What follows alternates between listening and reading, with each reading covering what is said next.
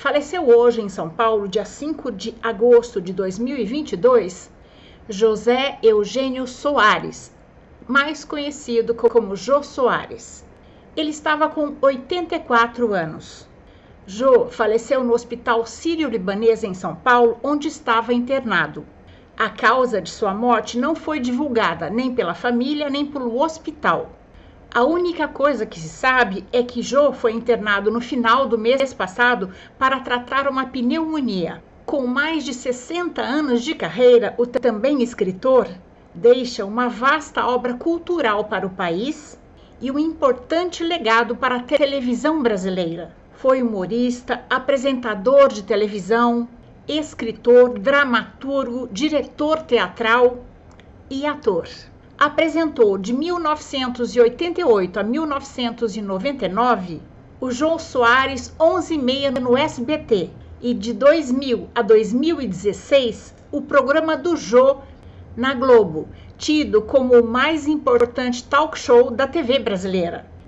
Jô Soares nasceu no Rio de Janeiro, no dia 16 de janeiro de 1938. Era o único filho do empresário paraibano Orlando Soares e da dona de casa Mercedes Leal.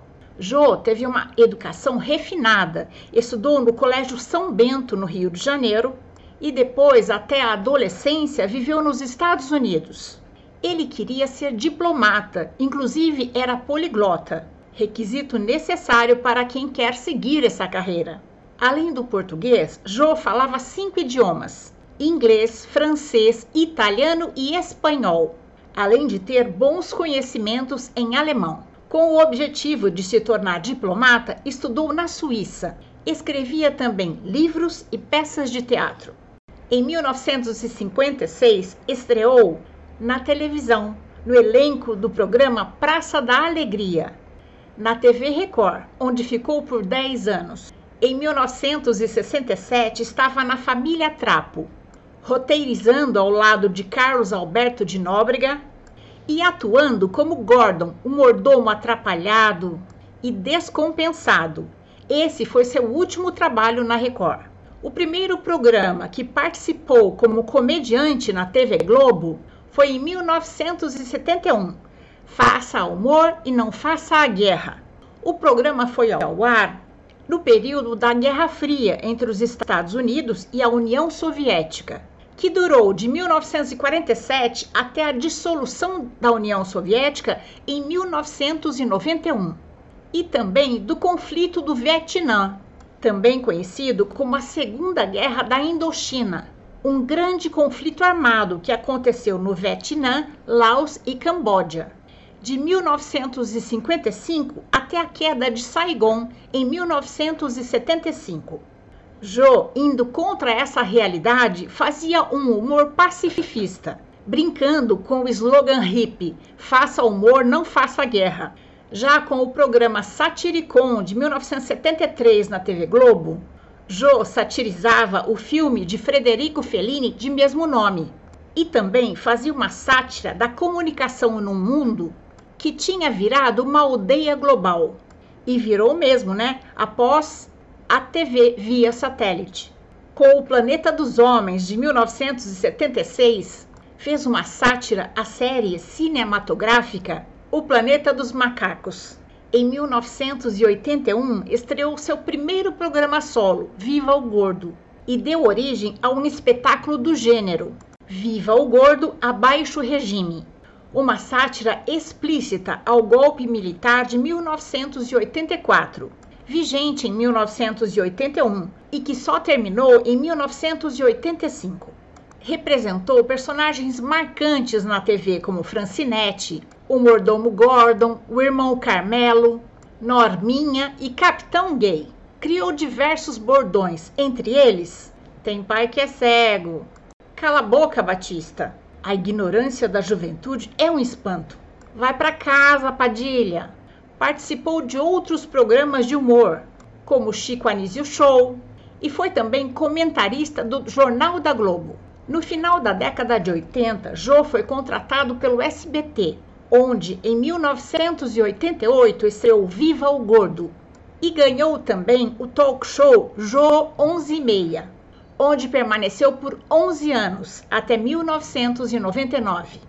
Em 1990, Jô deu um tempo na sua carreira de humorista e passou a se dedicar ao teatro, à música e à literatura. Como escritor, publicou cinco livros: O Homem que Matou Getúlio Vargas, Assassinato da Academia Brasileira de Letras, O Xangô de Backstreet, As Esganadas e, por último, sua autobiografia, O Livro do Jô, uma autobiografia desautorizada.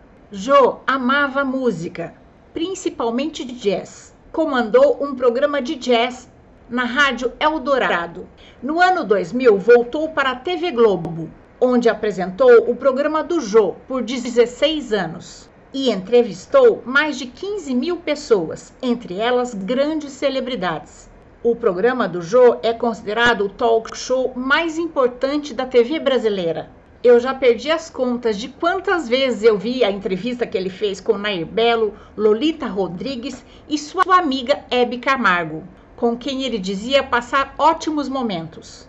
Jô foi casado por 20 anos com a atriz Terezinha Millet Austragésilo, de 1959 a 1979. Juntos tiveram seu único filho, Rafael Soares, que era autista e faleceu em 2014 aos 50 anos. No mês seguinte ao falecimento do filho, Jô dedicou a ele o seu programa, contando um pouco de sua história. Foi casado por três anos com a atriz Silvia Bandeira, 12 anos mais jovem.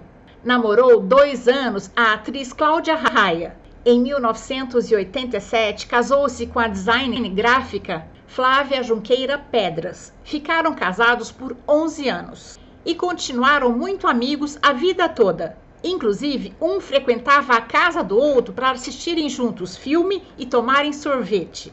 Coisa de amigo, né? Jo admitia ter um toque. Os quadros em sua casa precisavam estar levemente tombados para a direita. Ele era católico e devoto de Santa Rita de Cássia. Em 2016, Jo foi eleito para a cadeira número 33 da Academia Paulista de Letras. Desde julho de 2021, Jo não fazia mais aparições públicas. E no final de julho deste ano, 2022, Jô foi internado no Hospital Sírio-Libanês para tratar de uma pneumonia e faleceu poucos dias depois, em 5 de agosto de 2022. A notícia foi divulgada pela sua ex-mulher, Flávia Pedras, em uma publicação de sua página pessoal do Instagram, muito carinhosa por sinal, e a morte foi confirmada pela sua assessoria de imprensa. Como vocês devem ter percebido no início da biografia, eu não fiz os habituais agradecimentos e bem-vindos. Por respeito, admiração à memória de Jô Soares, essa pessoa incrível que fez uma brilhante passagem entre nós. Dessas que, por seu imenso legado, nunca vai morrer.